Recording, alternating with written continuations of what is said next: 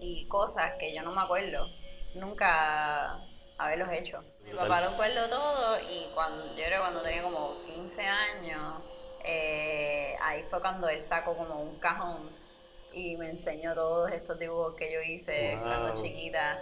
Y muchos de ellos tienen que ver mucho con la naturaleza, este, con los animales, flores.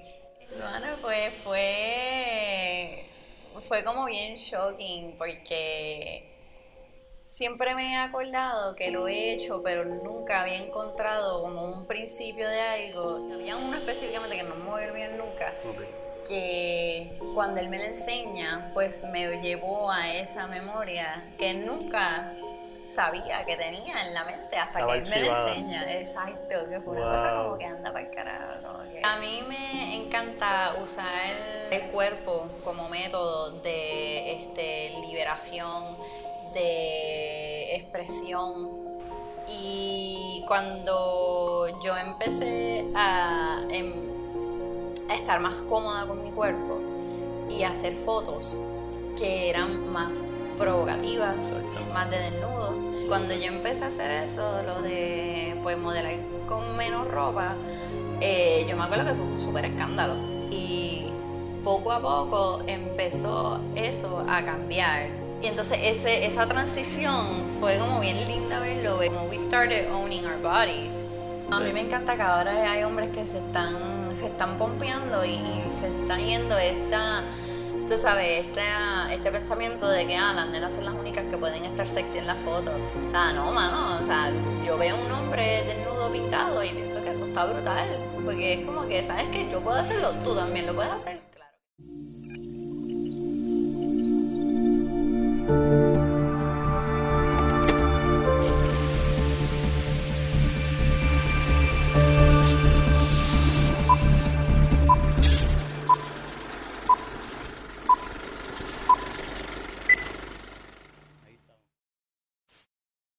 A todos, mi nombre es Ricky Muñiz y en este episodio del viaje me acompaña Lorna Hernández, una artista boricua, este, que nada, ella nos va a contar su historia. Así que quería comenzar contigo a hablar sobre cómo comienza tu interés en el arte en general, desde chiquita, ¿verdad? ¿Cómo comienza esto? Pues fíjate, cuando yo era pequeña, toda la vida, este, o sea, yo tengo dibujos y cosas que yo no me acuerdo. Nunca haberlos hecho. Sí, que son que tu mamá los guardó. Mi papá. Mi papá los guardó todo y cuando, yo creo cuando tenía como 15 años, eh, ahí fue cuando él sacó como un cajón y me enseñó todos estos dibujos que yo hice cuando chiquita. Y muchos de ellos tienen que ver mucho con la naturaleza, este, con los animales, flores. Eh, y, o sea, son cosas que hacía como cuando tenía como cuatro años. Brutal. que él me dijo, bueno, un día yo te vi que cogiste un papel y cogiste un lápiz y simplemente empezaste a hacer cosas, cosas que él veía que le hacían sentido. Sí, que eran un niño de una niña de cuatro años normalmente no están haciendo eso. Exacto, o, si lo hacen, pues como que hacen un reguero, no sé, de como que, ah, pero yo estaba como haciendo cosas con forma y stick figures y cosas que, o sea, era de que, ok, tú tienes talento. Y realmente viene de mi tía, que mi tía de parte de mi papá, ella sí es eh, artista y mi abuela también lo era, aunque nunca la conocí, pero sí supe que, que le metía al arte. Sí, eso influye porque entonces ya si en la familia hay un artista, ya hay un respaldo a, si tú tienes un interés en eso, es más fácil que te apoyen y que lo, que lo capten desde, desde chiquita como tu papá Exacto, ya. No, y de parte de mi mamá también hay arte de otras maneras, o sea, hay chefs, eh, hay bailarines. Súper. Eh, hay también gente que dibuja, o sea, porque somos una familia grande, o sea, de parte de mi mamá son nueve. Wow. Y hay un montón, hay muchas maneras que todo el mundo se expresa. sí, sí, son creativos. Ya, súper creativos. Y, y, por curiosidad, ¿te recuerdas de eso? Me, me, contaste que a los 15 años, tu, o en algún momento en esa época, tu papá te sacó esa caja. ¿Te recuerdas como que cuál fue ese feeling de, de sorpresa o como que qué sentiste? Bueno, pues fue, fue como bien shocking porque siempre me he acordado que lo he hecho, pero nunca había encontrado como un principio de algo. Y yo estoy casi segura que cuando lo... Sí, había uno específicamente que no me voy a olvidar nunca. Que cuando él me lo enseña, pues me llevó a esa memoria que nunca sabía que tenía en la mente hasta que él me lo enseña. Exacto, que fue una cosa como que anda para el carajo, como que como es la mente humana, o sea, no es hasta que lo tienes al frente que, que you don't go back. Eso es súper nítido, súper nítido. Eso me pareció bien, bien loco y todavía lo tiene, o sea, él, yo le dije, pues quédate con eso.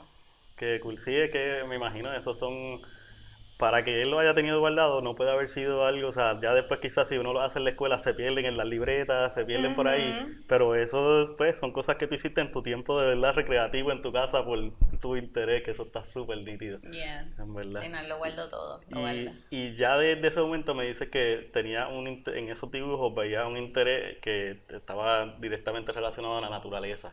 Exacto, eh, Ya ahí estaba trabajando también con los animales o Sí. Como... Ahí empecé a hacer ya, ya yo estaba haciendo caballos ahí. Sí. Y mi papá me dice que yo nunca había visto un caballo de frente. De verdad. Nunca. Pero que yo veía imágenes y veía la televisión y simplemente como que lo, lo imitaba súper bien. Y que lo hacía mucho, mucho, mucho. Y como que no, él no entendía por qué, pero, pero pasaba. Y entonces pues cuando yo iba creciendo pues siempre he tenido un súper afán con ellos. Y no fue hasta como los 10 años que me mudé a Guaynabo, a Camarones, y entonces este, mi mamá tenía una pareja que él eh, me crió mía en mi adolescencia. Y ahí fue que tuvimos una, tuvimos establo, tuve mi primer caballo cuando cumplí 12 años. Y después, sea, por ahí para abajo. ¿Qué, por curiosidad, ¿en dónde vivías antes? ¿En, qué, en dónde vivías con tu papá? Eh, con mi papá es en Sonadora, que también es en Guaynabo. Ah, en Guaynabo, ok. Sí, que es ahí mismito. Pero mi papá lo que tenía era una casa bien grande con mucho terreno y de, al sol de hoy la tiene todavía. Sí, que tenía espacio para jugar y para correr, pero no, no tenía el caballo. No, no, no, no tenía el caballo, aunque yo siempre se lo decía, dame, dame, caballo. Es que sí, no es el animal más fácil, ¿verdad? De take, de tener y cuidar, me imagino. Es que mucho trabajo, sí. Y entonces cuando empieza, en, ya, ya aquí con tu mamá, entonces tienen un establo y ahí tienen caballos ustedes, o sea, tú entiendes, me imagino que entonces va una relación directa ya con tu caballo. Sí, no, eso eh. era, yo me despertaba bien, bien temprano antes de ir al colegio y iba para allá, lo cepillaba, me bañaba para no ir con... Con sí, el cariño, el cariño que uno le tiene a un perro y ahora, pero, pero un poquito más grande. Pero mire, pues pesa par, par de libras. Qué cool. Y, y o sea, era, era como es que no sé, cuidar un caballo te enseña de que tienes que tenerle respeto, porque te da una patada y te puede partir un hueso. O sea, esa es la realidad, es un animal que te puede hasta matar. Sí, tú no, tú no puedes tratar de dominar cualquier movimiento que él hace. Él, él está en control y tú tienes que todavía por sentimiento, me imagino, ¿verdad? Como que estudiarlo, estudiarlo. Eh, los caballos hacen cosas que te indican cómo se sienten también. O sea, eso es mucho body language, porque no te va a decir como que oh, me siento mal. O sea, te va a echar las orejas para atrás y es como que, ok, o estás molesto o incómodo. Y, o sea, tienes que, tienes que aprender el body language y es más fácil. Sí, sí, llega un punto es como todo, que uno te sientes cómodo porque ya está atento a todo lo que está pasando con el caballo, si él está tranquilo si él no está. Eso no, es, como, es como en el surfing, como en guiar, manejar un carro, que al principio uno está asustado, después uno llega a un punto que. Sí, no, y es heavy, es heavy, es, es, par de trabajo, o sea, todo, todo lo que tienes que hacer, y, la comida, y sacarlo, y cepillarlo, y las patas, y limarlas, y los dientes. Y, y, así ese todo el trabajo y correrlo y, pasearlo, pasearlo, que es la parte de cool y darle. Y no es lo mismo correrlo que, o sea, llevarlo a pasear por ahí tú. Sí, qué cool, qué cool. Pero, pero sí, no, y fue donde empezó todo y, y yo así, yo dibujaba, yo era como que la, la, la artista del colegio, de mi clase. Eh, y habían otros también, pero me gustaba mucho el anime, era como algo bien crazy. Eh, que, o sea, además de los caballos que dibujaba exclusivamente, era para mí el, el animal que más yo quería hacer, pues yo también dibujaba anime, Brutal. que si la ropa y no sé qué más, era como estos dorky kids. Sí. Eh, Sí, sí, te gustaba todo lo digital, estaba en ese, en ese mundo tan pronto. Mm. Al anime, eso es un mundo que... sí, es aparte, es otra cosa. brutal. Es que yo era uh, una emo kid Sí. ¿En dónde te estudiaste? en Adiane. En Adiane. Yeah. Súper. Entonces, como ellos no. Ay, ¿cómo es que se le llaman las escuelas, estas que no tienen religión ni nada? Este, Eh, laica. Laica, era laica. Eso era bien abierto, que realmente pues tú podías eh, ser tú, kind of, in a way. Sí. Y, y pues yo era de esas dorky girls, emo, que era la nena no más, el- o sea, no era linda, yo era como que bien flaquito, un palito así, con el pelo bien largo, con los dientes así para afuera, un unibrow bien encendido. Eh, Eso es. o sea, como que yo tuve un. O sea, la, la pubertad después me dio con una silla en la cara. O sea, that's what happened. de que. ¡Wow!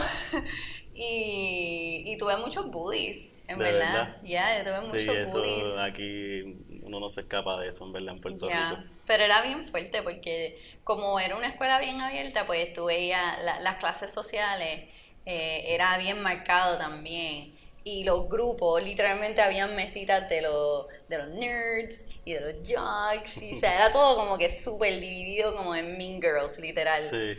Y yo dibuja como yo, yo dibujaba súper bien y como que la gente me tripeaba por eso, porque dibujaba bien y yo como que yo nunca entendía y decía, ¿por qué? O sea, porque tú estás bien fuerte o tú, Sí, porque no tú lo sabes. conocen, o- Ajá, no sé, es que era como que si eras de los, de los atletas, por ejemplo, pues era como más fácil target a alguien que no es atleta eh, y que está como fofi, pero entonces tú estás más fuerte y eres como más intimidante. Sí. Pero realmente, no sé, ahora yo veo a toda esa gente y es como que están en...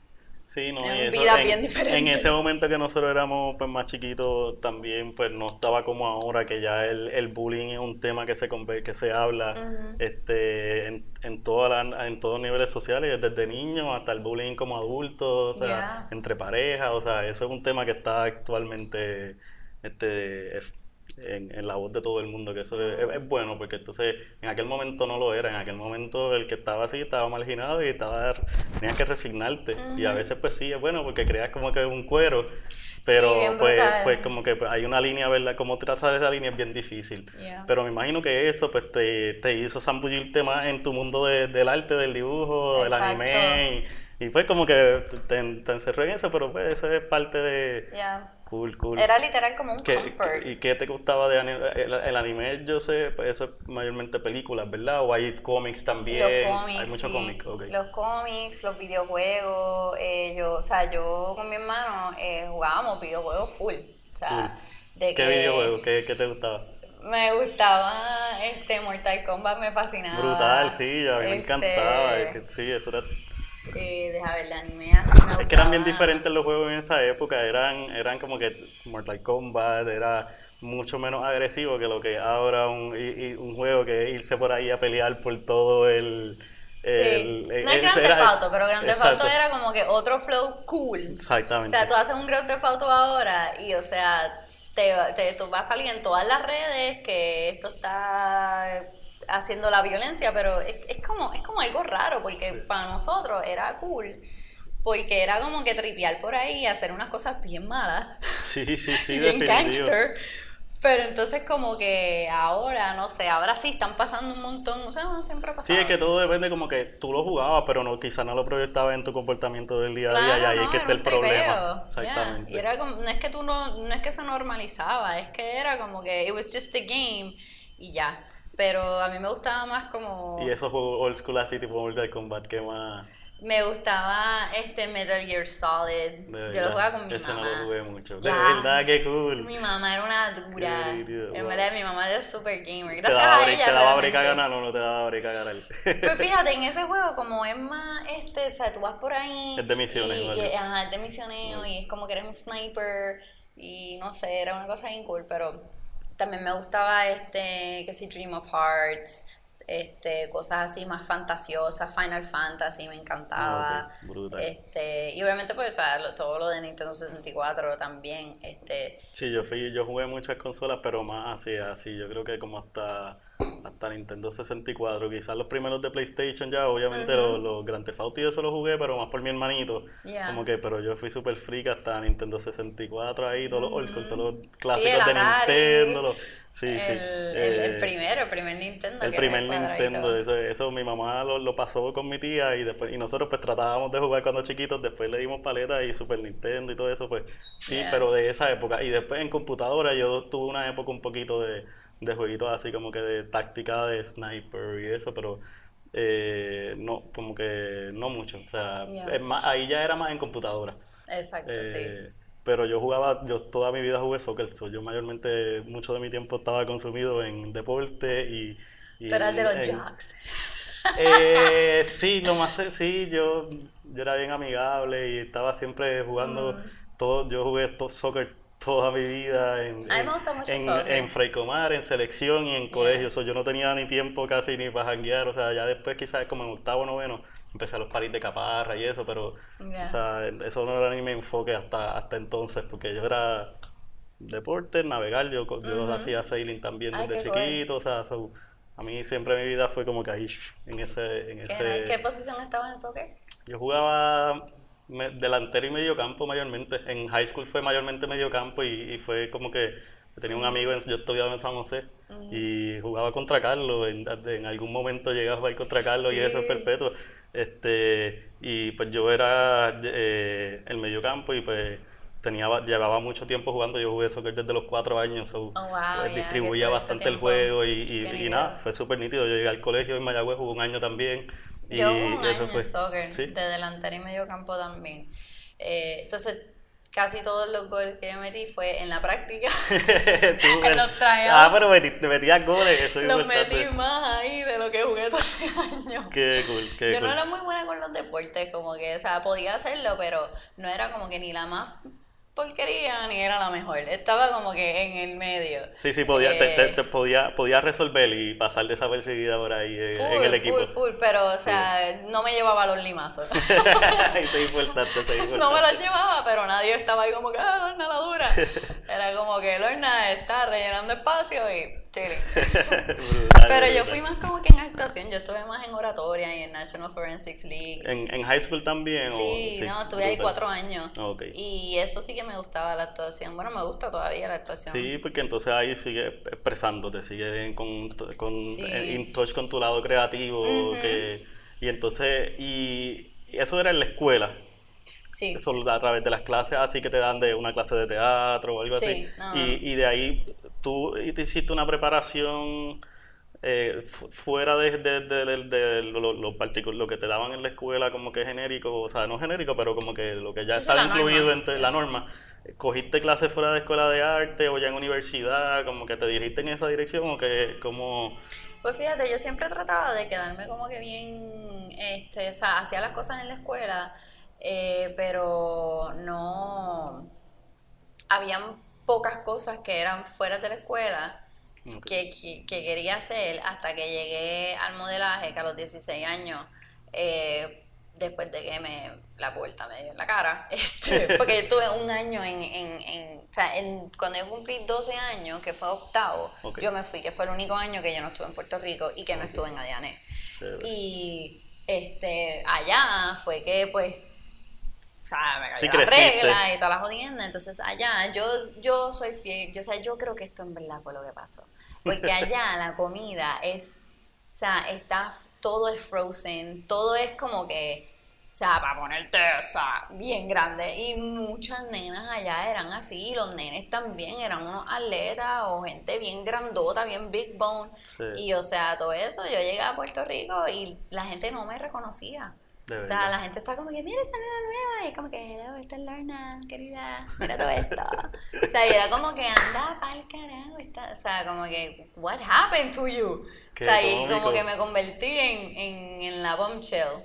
Qué cool. Pero no podía ser esa persona porque me Sí, sentaba porque con no- la no era gente tu cool. personalidad, o sea. Full. Y yo lo intenté, yo estuve una semana, de hecho nunca me voy a olvidar, de la primera semana yo me sentía tan out of place, como que todos Wow. los jokes, toda la gente cool, todos los nenes de chavos eran como que, ah, tú estás ahora con nosotros, eres nuestra amiga. Y entonces todos mis amiguitos estaban así a lo lejos como que, "Hey, we're here, we miss you. Y en verdad como que dije, pues carajo esto, como que me voy a Sí, ir con sí, mi corillo.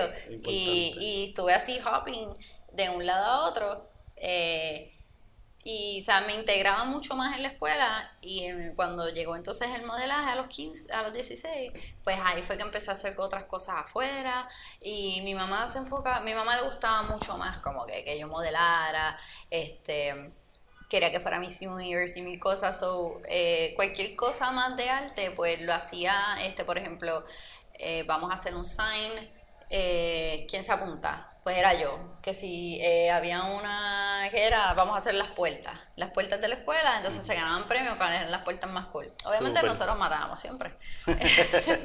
este, Genial. y, y, y eso, pero, pero yo vine a, a realmente meterle más al arte eh, fuera de la escuela eh, ya eh, a mi primer año de universidad cuando llegué a la escuela de artes Oh. plásticas. Y todavía, y, y era, y era como que un poquito de resistencia hacia que, hacia el arte, como que de, tu familia, o, o sea, pro- la, que promovía más el modelaje porque hay más salida, o, Exacto. o, o, o no era eso, como que, Em, sí, era como que esa presión. También en aquel momento, como que yo era la nena más grande. O sea, yo era, estaban estas nenas que eran unos palitos y yo era la que era, o sea, la que Sí, tenía tú carne, la Marilyn cuerpo, Monroe, exacto. exacto. So, aún así como que no me sentía, no me sentía cómoda en el arte, no me sentía cómoda en el modelaje, pero lo hacía. Pero entonces sí me gustaba mucho entonces la actuación.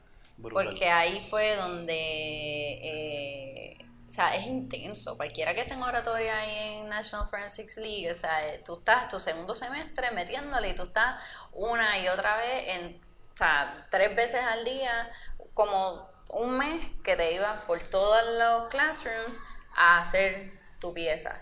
Y eso era muy brutal porque no estás cortando clases, pero no estás cogiendo clases y Sí, estás sí. actuando y le están metiendo y te están judging you y hay estudiantes que te están escribiendo cosas. Y si te gusta, tú te estás tratando de mejorar todo el tiempo, so, Full, sí, full, yeah. Y yo estaba en original. Ok, O sea, yo escribía mis propias piezas. súper, sí, eso te dan un tópico y tú... No, ni, ni tópico. ¿De el de tópico es este mm, eh, el de improvisación. Que te dan un tema, o sea, tú no sabes qué carajo tú vas a hacer hasta que tú llegas a la competencia y te dicen este tema y te dan media hora o una hora, no me acuerdo, y tú tenías que escribir ahí al momento lo que tú ibas a decir y entonces lo hacías. So, eso era bien intenso. Sí, sí, el original entonces es tú escoges un, algo que te interese Y argumentas sobre eso. Exacto. O puedes hacer un play, puede ser comedia, puede Ah, ser stand-up, puede ser un drama, puede ser lo que tú quieras. Yo casi siempre era bien dramática. Y hacía como que cosas más fuertes. Mi primera pieza ever fue como que de una violación ahí, fue como que bien fuerte, como que yo busqué maneras de que mi cuerpo se veía, de que alguien me está agarrando y, o sea, los movimientos, o sea, Así que creías crear, que de- crear un impacto, un impacto ahí. un dude ahí, o sea, como que Wow, against my will. qué brutal. Era fuerte, era fuerte, pero pero me gustaba, siempre me gustaba esas cosas desde bien joven, como que impactar a la gente, como que ser esta alguien que no necesariamente dice mucho, pero a la hora de expresarme con algo, pues entonces, boom, te quiero dar con la en forma quizás esa a través del arte, ¿verdad? Y del drama quizás más que nada de como que soltarte y, y de verdad expresar las cosas que como, como la, la emo kid, como dijiste ahorita, no te sentías cómoda quizás diciendo ahí de momento pues, a través de estos canales Exacto. puedo decir esto, puedo expresar esa incomodidad, es súper cool. Pero no convertirte tampoco en esa persona que, que quieras, entonces, eh, so- como que, o sea, ser más como arrogante o, o, ah, ya yo salí de eso y, y pues ahora soy mejor. Sí, no, no, no la estás misma creando, no estás creando un personaje, estás solamente expresando esas cosas a través de estos canales, no, no en tu diario vivir, no vamos a estar sentados aquí y vas a estar expresándote así. Exacto, sí. No, y es como growing out of it eh, y, y madurando también, o sea, porque hubo, no sé, como que yo siempre me he dado cuenta que no, like, nunca yo fit in y me, me gustaba más eh, todos mis amigos eran de la universidad. O sea, yo estaba en grado 9 o 10 y tenía amigos y amigas de primer año de universidad, segundo año, me buscaban en los carros y era como que, ¡ay, hola, está Lorna, qué rebelde! es como que, no, mano, es que son unos aburridos y pues vamos a un parque a whatever, no quería ir a mi casa a estudiar. Y entonces me dijiste que eh, en, en, entraste un poquito a la carrera de modelaje, pero como que no te gustó en cierta manera, no sé si la parte comercial o algo así. Lo que pasa es que fueron bien judgmental con, con mis medidas. O sea, yo era eh, bien ancha de cadera, mucho seno y todo era como que, Lorna, tú tienes que como que... Y era bien difícil para mí porque yo sentía que que por más que yo intentara, y o sea, yo estuve un tiempo que yo no comía, yo no, yo hacía ejercicio. Sí, mano, una presión bien, bien nasty. Y, O sea, yo veía como estas nenas ya eran así naturalmente, y no es que yo comía y engordaba, es que no comía, comía y nada pasaba.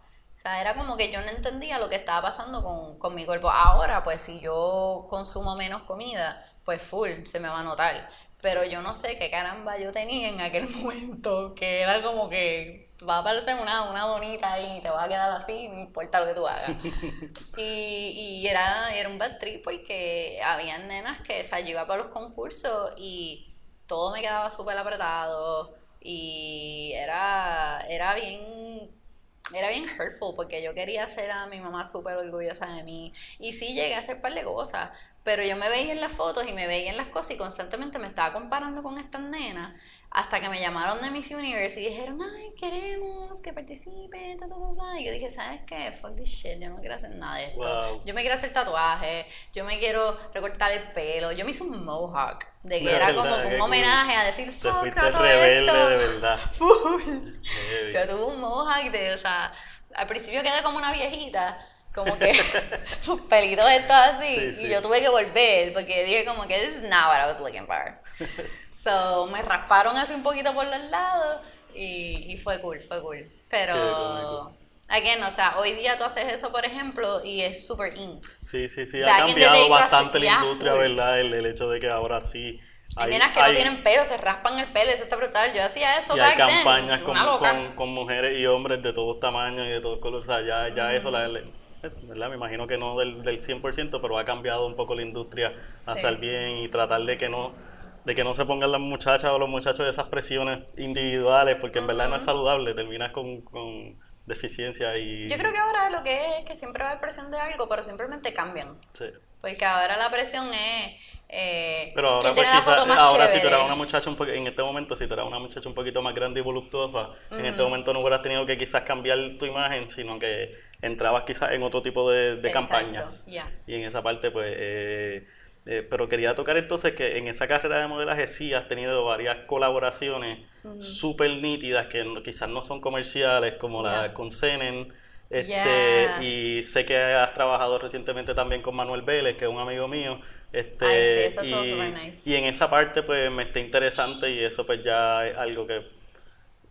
Eh, pues sí, son colaboraciones que ya pues, uno saca más de su tiempo y está como que Sí, es como que for the love of the art. For the love of the art, exacto, eso es lo que estaba buscando. Eh, ¿Qué me cuentas de, de esos proyectos? Pues fíjate, a mí me encanta usar, esto viene de la parte de la actuación, usar el cuerpo como método de este, liberación, de expresión, de hacer un mensaje, lo que tú quieras. Eh, y cuando yo empecé a... Em, a estar más cómoda con mi cuerpo y hacer fotos que eran más provocativas, más de desnudo.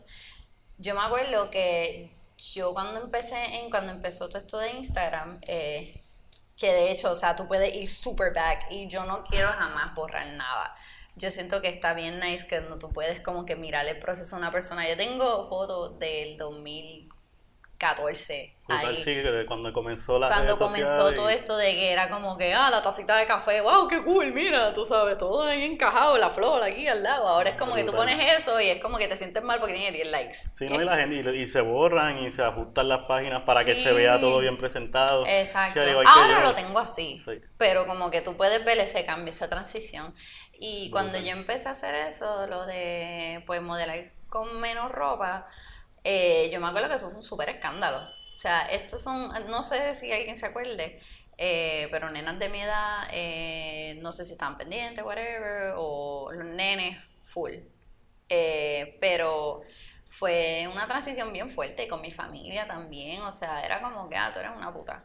De verdad. Sí, porque pues eso no lo veían como que, ah, esto no es modelaje. No, Eh, eso es como que cosa. tú eres, tú quieres buscar, te falta atención, eh, tú estás buscando macho, tú estás buscando que eh, la gente esté, se sabe, bellaca por ti. Y es como que no, o sea, yo realmente me sentía muy, muy cómoda. Y era bien gracioso porque todas las escenas que eran como que de películas y de series que estuve, eh, o sea, con agencias, eh, Patricia Alonso, por ejemplo, es alguien que eh, por un tiempo ella y yo éramos como que, no, tengo esto, tengo la otra.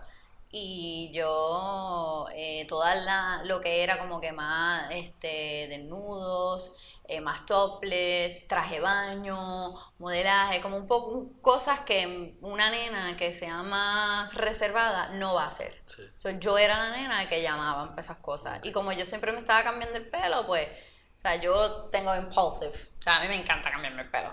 Y, Sí, sí, sabían que podían contar contigo porque, ah, pero, pero, pero o sea, no me rubia, igual, no me preferimos- igual, ajá, Sí. no, no me veía igual nunca. Eso era cool.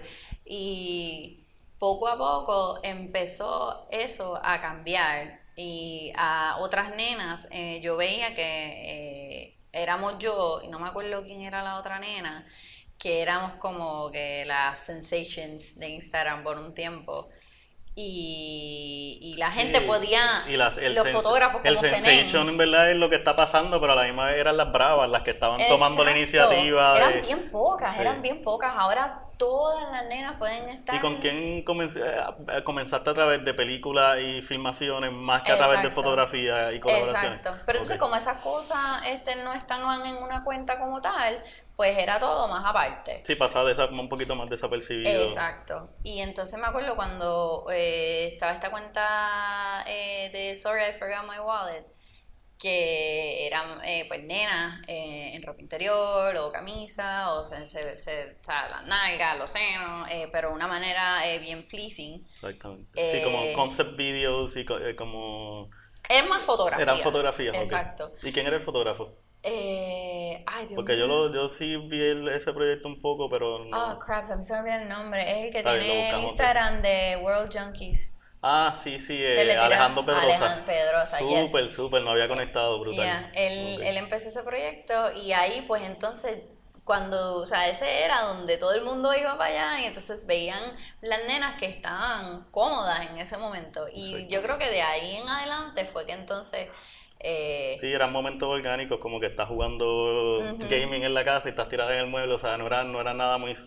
Era, era todo momentos naturales del diario vivir mayormente. Exacto, sí. Como que estando en la casa cocinando, preparando un café, pero con menos ropa de lo normal. Exacto. Brutal. Pero eso fue aquí en Puerto Rico. O sea, para mí era como que Puerto Rico quería entonces ya sentirse cómodo con la cultura eh, de allá afuera. Y entonces ese, esa transición fue como bien linda verlo, ver como, como nenas empezaron a, a, a decir, ¿sabes qué? Si tú piensas esto de mí, no me importa, quiero ponerlo y ya. So es como, como we started owning our bodies. Y, y pues en una manera se convirtió como en la moda. Y hoy día, desde, bueno, ni hoy día, desde siempre, la realidad es que sex sells. Sí, sí. O sea, a la gente le gusta ver cosas donde sea eh, el diario vivir de tú conectar con una persona y sentirte bien y verlos y mirarlos y que sea como que, wow, eh, me gusta esta persona, me gusta su energía. Y yo creo que ahora pues la gente está más cómoda y querer proyectar esa- esas cosas. Pero pues eso va de la mano de todo la hipocresía de que, ah, este, eh, el machismo aquí en Puerto Rico, que ah, to- los nenes quieren las nenas más jevas y más liberales, pero ahora te empatas con ella y de la nada tirarte una foto así es un problema. Sí. Y sí. es como que, dude, like, you met me like that, tú sabes, no voy a valerle cambiar y, o sea, no, no voy a cambiar quién yo soy. Y, Sí, sí, sí, real- realmente acéptalo y ve que eso es como que algo chévere de la cultura actual y de lo que está pasando en el mundo. Porque eh, recién hace un tiempo yo estaba limpiando un storage, un espacio de storage y aparecieron una caja de revistas de lo que es la, la- ¿verdad? Una empresa Playboy, que es una empresa de los 60, yo no sé, pero aparecieron revistas y cómo uno veía la transición de cómo en ese momento se trataban los temas, pero todas, o sea, ya Antes en estaba bien brutal. Sí, eh, o sea, los unas publicaciones brutales y, y Eso y era ya- como y- bien y- witty. y ya se y ya pero o sea, ya se habían dado cuenta que, pues, que la realidad es que el consumidor lo quiere lo que pasa es que pues quizás no lo habla lo, lo esconde un poco pero eso desde el sesenta y pico yo no sé verdad hasta qué momento empieza. Pero desde ese momento esas publicaciones son successful por algo porque Ya. eh, súper súper nítido entonces, pues sí, a mí me encanta, por ejemplo, la colaboración con Senen. Yo no sé su Ah, nombre, exacto, pero me encanta porque usa el, el cuerpo como el canvas y entonces, Exacto, ya. ya, y, y- inclusive que lo cruza con la naturaleza, con los elementos de la naturaleza, el agua, las piedras, y de momento todo ese, todo el color y todo esto, pues acentúa, ilumina y crea como una, una vibra específica de cada mujer o cada hombre, ¿verdad? Porque ha trabajado también con hombres que está brutal. Ay, sí, no, a mí Este, me encanta que ahora hay hombres que se están, se están pompeando y, y se está yendo esta, tú sabes, este, este pensamiento de que ah, las nenas son las únicas que pueden estar sexy en la foto. O sea, no, mano, o sea, yo veo un hombre desnudo pintado y pienso que eso está brutal, porque es como que, ¿sabes qué? Yo puedo hacerlo, tú también lo puedes hacer, claro que sí, y los mismos hombres están owning que, o sea, oh, no voy a estar, tú sabes, no me mires el pipí. Sí, O sea, sí, sí, no, sí. dude, Sí, like, eso, eso normal. toma a nivel cultural, toma un poquito romperlo. Yo, yo en mi caso, eh, en mi caso yo le cogí el, yo le perdí en cierta manera, ¿verdad? Como que me acostumbré en cierta manera como artista, yo estudié en artes plásticas y, y pues con, con ¿Qué los pa- departamento? eh, yo estudié diseño industrial, pero en artes plásticas uno, uno coge todas, varios créditos de todos los departamentos. So, yo tuve que coger dibujo anatómico, pintura, Sí, sí, sí, ya. óleo, Sí, no, o sea, ahí- todas ahí las facetas. estudié, ya. brutal, brutal. Tienen en que hacerle todo. Exacto, y entonces pues en la parte de dibujo anatómico pues sí, me, me tocó trabajar con modelos muchachas jóvenes, modelos muchachos jóvenes, modelos señores mayores y modelos modelos muchachas o señoras mayores y ahí uno empieza a perder, o sea, a acostumbrarse, o sea, eh, A normalizarlo. a- a que no, no solamente, o sea, a normalizarlo no solamente con una persona que tú tienes una relación directa, sino como que como artista es, es algo que en verdad que es digno de apreciar, es Claro, brutal. Este, así que nada, súper nítido. Esa- pues es- fíjate, a Zenén yo lo conocía en New York. ok. yo fui a ¿Él New es York. puertorriqueño? Sí, él es puertorriqueño, ya. Y a él yo lo conocí allá, él era, eh, yo fui a hacer un video este, con un director que se llama Chris Merck. Ok. Y entonces eh, el video nunca salió, pero la experiencia estuvo espectacular. Y um, ahí él era el camarógrafo. Oh, súper. Y entonces, pues él y yo conectamos bien brutal. Y entonces estamos, este, creo que Camila estaba ahí. Y los conocí a los dos y me encantó la vibra de ellos. Camila es la que, la colabora con él. Sí. La que hace la parte de pintura. Happy Fingers. De verdad. Ese es el hashtag de qué Camila. cool, qué cool. este Está súper nítido. Ay, pues nos conocimos. Y ahí me mira como que, mira, ¿te puedo tirar fotos mañana? Y lo hicimos y estuvo bien, bien chévere. O sea, de que él me pintó toda, o sea, de que fue bien orgánico. Y desde entonces, pues hemos tenido amistad. Y ahora, pues cuando se nos ocurre inventos, cosas, mira. Sí, él tiene su Con- línea de, su, su- me imagino que contact, línea de contactos de amigas que ya sabe como que, que son creativas y están dispuestas a, a cuando él tiene una idea, vamos a todas. Exacto, sí. Yo creo que eso es bueno porque estás creando un círculo de amistades que están, que todos se conectan eh, en diferentes niveles, pero, pero lo une la misma cosa, que es el arte, eh, la sensualidad, eh, el, el cuerpo y, y pasarla bien porque ellos son súper chéveres, de verdad. O sea, Bien, tenemos una amistad bien bonita y, y eh, con, con el amigo tuyo, ¿cómo era que- Manuel Vélez. con Manuel, con Manuel también, la novia, o sea, los dos fueron súper chéveres, nunca me Sí, había tirado ellos, fotos ellos- a mí me gusta que ellos como equipo, que trabajan como pareja y trabajan en un equipo y, y que logran unos, unos proyectos. Y yo no he visto el producto, pero él me, me mencionó que sí está trabajando una serie de desnudos eh, con una, una serie de amistades y modelos que ya él conoce o que ha ido conociendo y, y nada, me, me, me mantiene curioso siempre porque me gusta mucho su trabajo. Él ahora él, él, siempre, él ha chuteado en el agua el surfing y eso, pero él ha cruzado ahora escalada que nosotros escalamos. O sea que él, él es un monstruo de la fotografía y la iluminación y ha, y ha podido transferirlo, ¿verdad?, a todas estas disciplinas que está súper nítido. y son bien profesionales, de verdad. Y o sea, la, la energía de ellos es bien inviting.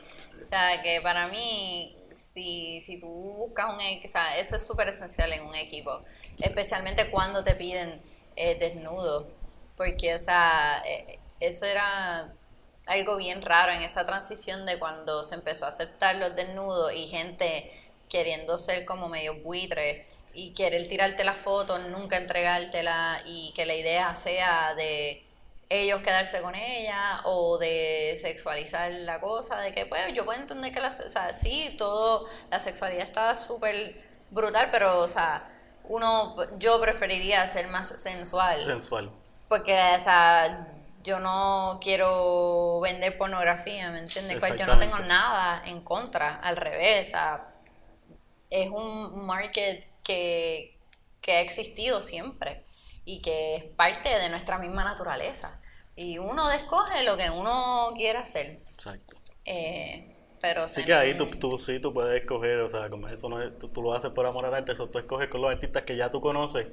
este, ya ahora me imagino que es un poquito más fácil porque ya tú ves la intención, tú puedes ver sus proyectos y ver lo que, pero ya teniendo una colaboración con en ¿verdad? Pues eso, esas cosas son a largo plazo, porque ya esas cosas pues ya uno, uno sabe y, y, me da la impresión que el proyecto de ellos sigue evolucionando y, es súper interesante.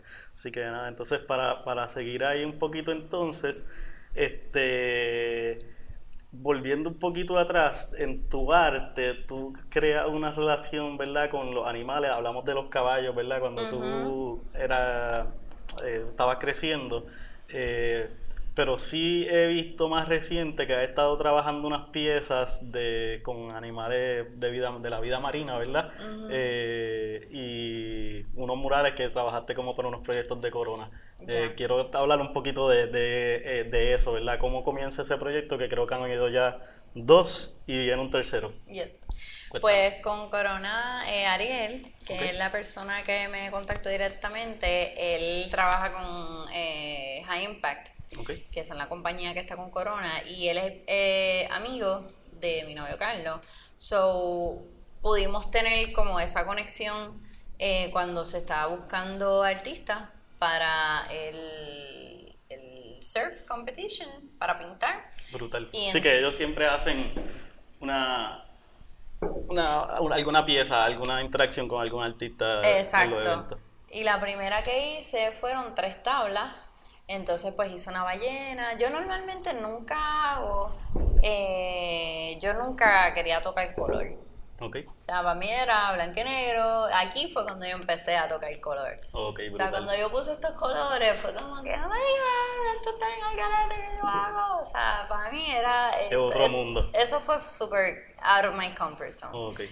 Y entonces, pues cuando empiezo a hacer piezas con más color y todo, y que me contacta Corona, pues ya me sentía cómoda en hacerlo como medio watercolor, okay. que es el más que me gusta. A mí los trabajos como que con layers y layers de pintura no, no, nos llevamos muy bien. Puedo hacerlo, pero... Sí, no es la estética que hay querido irla aceptando. Sí, no, no, yo digo, búscate otro artista. yo no quiero, no, no, hacer. pero, este, pero lo hago y, lo respeto. Eh, y entonces pues hice esas tres tablas, que es una ballena, y era todo estaba doble N también conmigo, las dos hicimos tablas, una al lado de la otra. Y ahí fue cuando, cuando empezó y, o sea, hice plantas marinas y todo, un estudio de eso, que fue algo que dije, ok, esto está bien colorido, excesivamente colorido, pero está bien fun. Y esto qué, esto está bien cool. Y entonces cuando pongo la línea y todo para mí, yo no, yo no, yo no me he casado con un estilo. O sea, lo que sí me he casado es con la línea pero me gusta buscar maneras cómo expresar esa línea. y que mayormente es como una línea continua, ¿verdad? Como que está, o sea, no una línea continua que tiene solamente un principio y un fin, pero que está completamente, como que tiene un flujo particular como esta pieza que estamos mirando. Eso, eso es como que el, Sí, todo como se conecta. O sea, para mí yo, yo lo veía antes, ah, esta es la energía y esto, todo se conecta en el mundo y no sé qué más. Pero hay gente que lo ve como otras cosas y ahora mismo simplemente es la línea.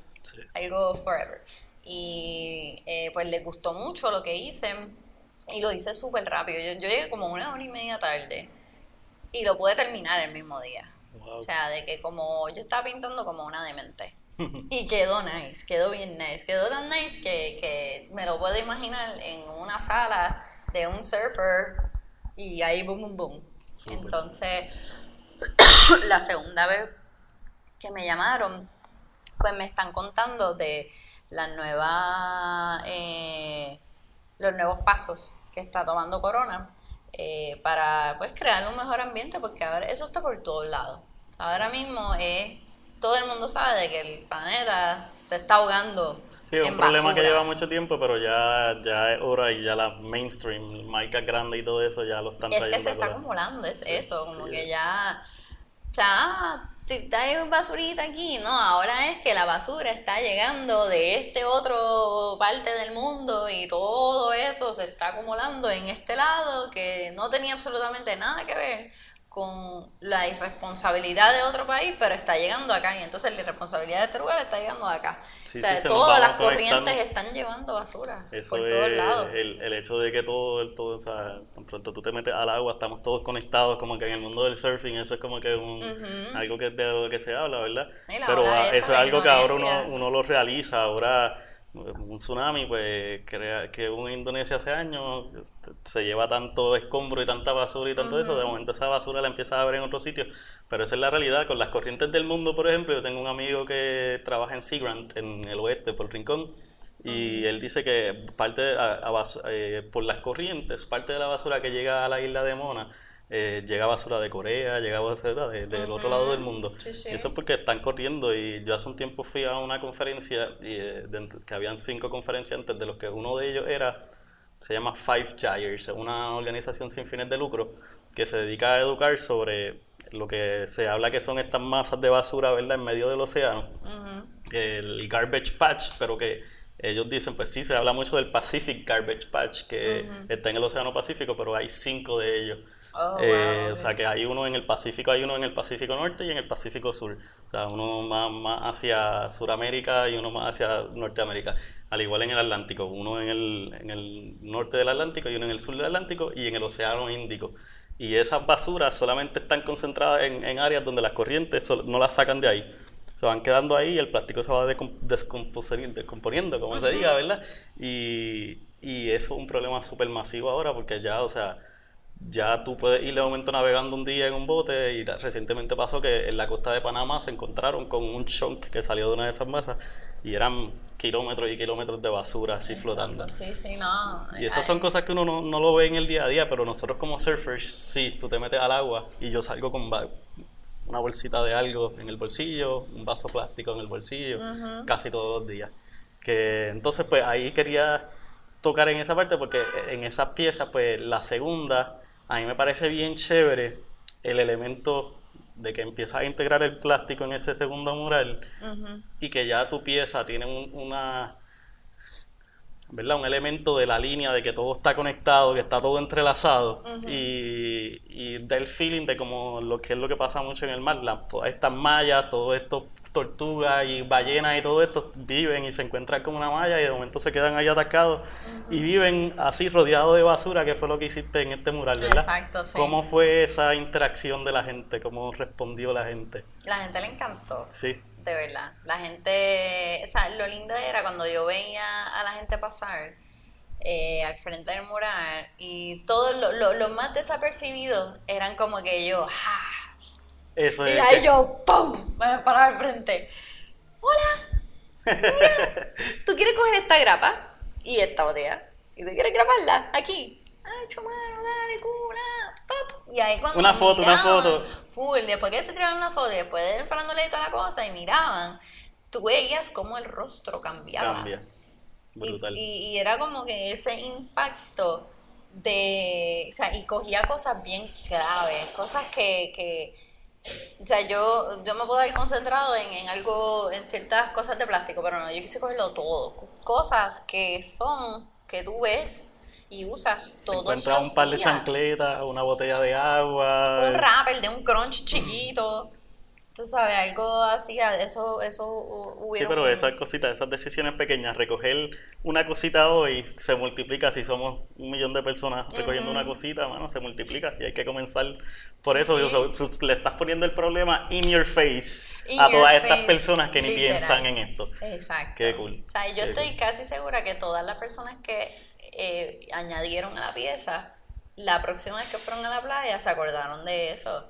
Y, y la pieza empezó bien bonita, bien limpiecita, y o sea, bien artístico todo. La, bueno, en verdad, eh, los animales que estaban, que era una foca, un whale shark, una mantarraya, eh, las tortugas, había un tiburón blanco. Brutal. Todo se veía bien, bien lindo y los colores bien nice, bien suaves. Y conectados por estas líneas, Y ¿verdad? conectados por las líneas, eh, que es como que pues mi trademark. Y cuando se va añadiendo todo esto, eh, le, le, le impacta a las personas. Sí. Y habían to- todos los que eran surfers venían a donde mí, no, está, está brutal, como que en verdad ellos fueron los más que le afectaron y los más que le llegó el mensaje porque dicen esto se ve todos los días, Todos los días. todos los días que yo voy al agua no hay ningún momento que yo no encuentre algo, Sí. o sea, y, y de verdad que la gente, la gente para mí recibió el mensaje.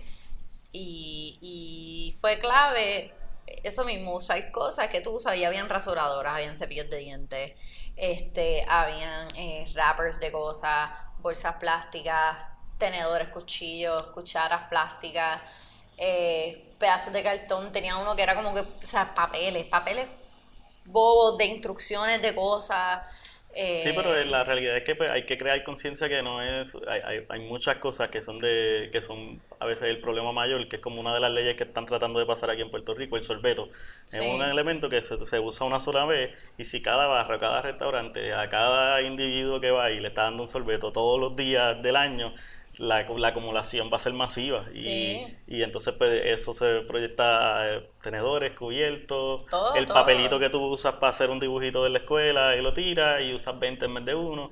So, hay que empezar a crear esa conciencia al individuo, ¿verdad? A, a tratar de cortar el uso en exceso de todo estos elementos y Para ahí mí tú es se changuería. Sí. El sorbeto es pura changuería. ¿sabes? Y yo puedo entender que dicen, no, que si el vaso no lo limpian bien y yo no sé qué más. Pero hay una, mí- op- hay una opción, si no quieres usar, o sea, si quieres seguir teniendo el sorbeto, pues comprate un sorbeto de stainless steel, un sorbetito de bambú, que hay opciones, que es lo mejor, ahora Ujú. existen, este, y andas tú con tu kit, que nada, o sea, tú te puedes asegurar que esté cuán limpio tú quieres que esté, ¿verdad? Que- Exacto, sí, sí. Y, y cuán lujoso o cuán cool quieres que se vea. No, y hay tenedores, cuchillos, Sí, todo. chopsticks, todo. Hay un kit que yo vi en internet que estoy por comprar, me encanta. Que es todo una bolsita y te trae, o sea, lo del sorbeto, te trae chopsticks, te trae este de todo, te trae la cosita para limpiar el sorbeto. O sea, porque hay gente que dice, no, que si me da asco del sorbeto, me da asco tener esas cosas encima. Y es Sí. como mira, pues, está en eso vas a seguir viviendo, vas a seguir viviendo en esta vida Sí. trashing everything porque Ah. no quiere, porque piensa que te da un poquito de asquito. O Sí, sea, ya es eso hay que cambiarlo, sí, sí, hay que... Brutal. Pero es bien es fuerte y, y yo he tenido a veces situaciones donde yo voy a un restaurante y yo digo, ah, no me des sorbeto. Y me ponen el sorbeto y yo digo, mira, lo pedí sin sorbeto. Y te miran mal. A mí me han mirado mal. Eso es parte del problema. Y- Pasó con las bolsas, pasaron la, la ley esta hace unos años con las bolsas plásticas y sí se cambió un poquito el sistema, pero hay gente que no logró entenderlo y sigue y entonces pues, ah, pues tengo que pagar 10 centavos, pues compra tantas bolsas. Eh, la idea es que te acostumbres a llevar tu bolsa reusable para que no tengas ni que comprarla y así pues quizás en un punto del colmado no le conviene ni tener las bolsas porque al final pues quizás el fin no se cumplió que lo- la batalla eso, la batalla está con los sorbetos pues se pasa esta ley con los sorbetos pero entonces sí va a haber que todavía hay unas situaciones en donde sí te pueden dar un sorbeto si tú tienes una condición, ¿verdad? Pero entonces, Pero pues entonces hay, que sea hay un gente... paper straw, y por entonces ejemplo, que sea para las excepciones, que no un paper straw. Y entonces, pues no estén empujando tratar de darte un sorbetón con cada cosa, sino el sorbeto va a ser el último resource si una persona lo pide o esto. Pero como tú dices, tú vas a un restaurante y aunque tú le dices que no, por costumbre, pum. Exacto. Y eso, pues hay que tratar de que desde el mesero, ¿verdad? Hasta que el, que el consumidor que lo pide o el mismo restaurante, pues en vez del plástico tenga el de el orgánico. Pero sí, como que al final no se logró tan bien el fin como con las bolsas plásticas, que sí se cortó un- una parte del impacto, pero el fin es que la gente entienda que no, por ir al colmado no, no necesitas comprar 10 bolsas, tú puedes llevar tus dos bolsitas, ser eficiente y el colmado al final que no tenga bolsas plásticas y ya, y se logre la, la finalidad de, de eliminarlo. Claro, ya. Porque la mayoría de, las- de terminan en el, en el mar, se van con el viento, se te van al viento cuando estás guardando en el carro y ¡ay, se Yeah. fue! Perdón, no, eso, o sea, mejor que estén las menos posible. Exacto. Hay una farmacia acá al lado que se llama la farmacia Mercier y ellos tienen, eh, las bolsas son biodegradables. Y te dice, toma tantos días para que esta bolsa ya no esté en el planeta. Que está, es, yo vi eso y eso fue la cosa más brutal, porque era como que una farmacia que lleva un montón de años aquí, que pudieran haber sido las personas más close-minded, porque ya ti- tienen una costumbre tienen esto, pero entonces voy a Supermax y entonces sí tienen las bolsas esas de 10 centavos, pero eso es una cosa tan gruesa que es como que yo creo que esto está peor que la bolsa más finita que estaba. que porque- estaba antes. o sea, y, y, y al revés, sí hace que la gente lo piense dos veces en querer comprarlo, en querer acordarse, pero entonces todas estas personas que sí compraron la bolsa y después eventualmente lo usaron para el zapacón del Sí, baño porque o algo. que la, la- la hicieron más fuerte para que entonces te la venden, pero es reusable porque no se rompe de la primera. Pero lo- una bolsa reusable debería ser un canvas bag, un hemp bag, que están hechos de materiales duraderos y que te va a durar un montón porque sí, al final pues hicieron esta bolsita más gruesa, te la venden más, pero sí es más plástico. Exacto, ¿no? Y, Y- te y da la facilidad mental de tú ponerla en una canasta del baño y lo usaste y como que "Ah, se me quedaron la bolsa, pues mira, whatever, Sí. esto. O sea, so, la gente sigue pensando que es una bolsa de plástico, no que es un bolso de compra. de compra. Y, o sea, para mí es como que tanto nada para morir a la orilla. Sí, nada, pero pues poquito a poco y sí, le- hay que seguir insistiendo en, en esas cositas para que la gente siga cambiando decisiones pequeñas. Eh, en vez de comprarte una botellita de agua todos los días o tres veces al día, anda con tu, tu botellita reusable y como en el evento este de Corona que tenían una estación que tú vas y rellenas, Ay, ahora sí, mismo eso eso. está cada vez en más sitios Yeah. y ya, por ejemplo, hay un amigo mío que está abriendo un gimnasio de escalada, en el gimnasio en vez de fuentes donde tú, ¿verdad? Te acercas a tomar como las clásicas de la escuela, va a haber una fuente donde tú rellenas tu botella de agua reciclable y lleva un conteo de cuántas botellas están eliminando del mundo. En la escuela de arte plástica tienen eso. De verdad, Lo pues eso está en artes plásticas entonces, en este gimnasio, 34.000. en, en Playero lo tienen en la tienda de Plaza de las Américas y cuando eso esté más disponible en todo Puerto Rico, pues eso así de momento va a ser más viable. No tener que comprarte tres botellitas de agua al día, sino que andas con tu botella y hacer esa costumbre, mantener esa botella limpia y así cortamos un poquito de- del impacto. Pero sabes algo interesante, las botellas de agua, eh, algo que descubrí es que cuando tú las llevas a reciclar, por ejemplo, la botella de agua tiene una clasificación de plástico ¿ok? y la tapa tiene otra. So, no hay esa eficiencia de si vas a reciclar algo, si tienes, es un centro donde es específicamente de cierto tipo de plástico, no te pueden reciclar las Oh, tapitas. ok. Y eso Y en Puerto Rico yo creo que las tapitas no se, no No las se reciclan. reciclan. No se ¿verdad? reciclan. Sí, esa es una cosa que entonces hay que, yo voy a hacer ese research entonces y voy a hacer algo después más adelante de- del reciclaje en Y Puerto Rico. la- y esas son las Porque micro, no se recicla el vidrio, no se recicla las tapitas y, y, y el- lo que se recicla es bien picky entre las cosas.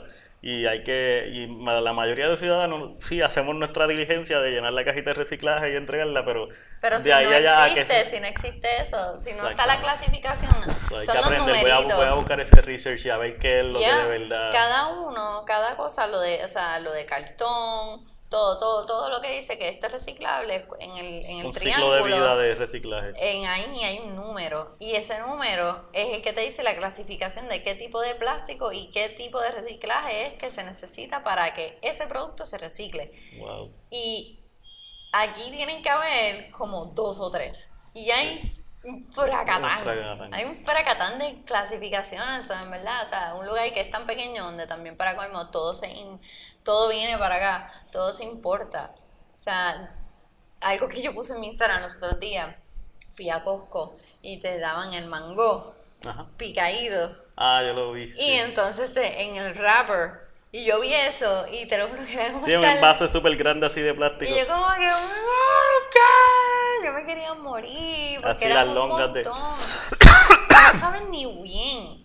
O sea, yo me pongo a pensar contra, estás gastando el eh, plástico para esto, lo estás picando, le estás poniendo algo para que ese mango dure, porque tú picas un mango y natural, o sea, con su cáscara y todo, y no te va a durar tanto como el mango de ese de Costco Sí. o de cualquier otro lado. Sí, So, ya le su poniendo algo. natural, sí. Ya, le estás poniendo algo para que dure. No saben bien.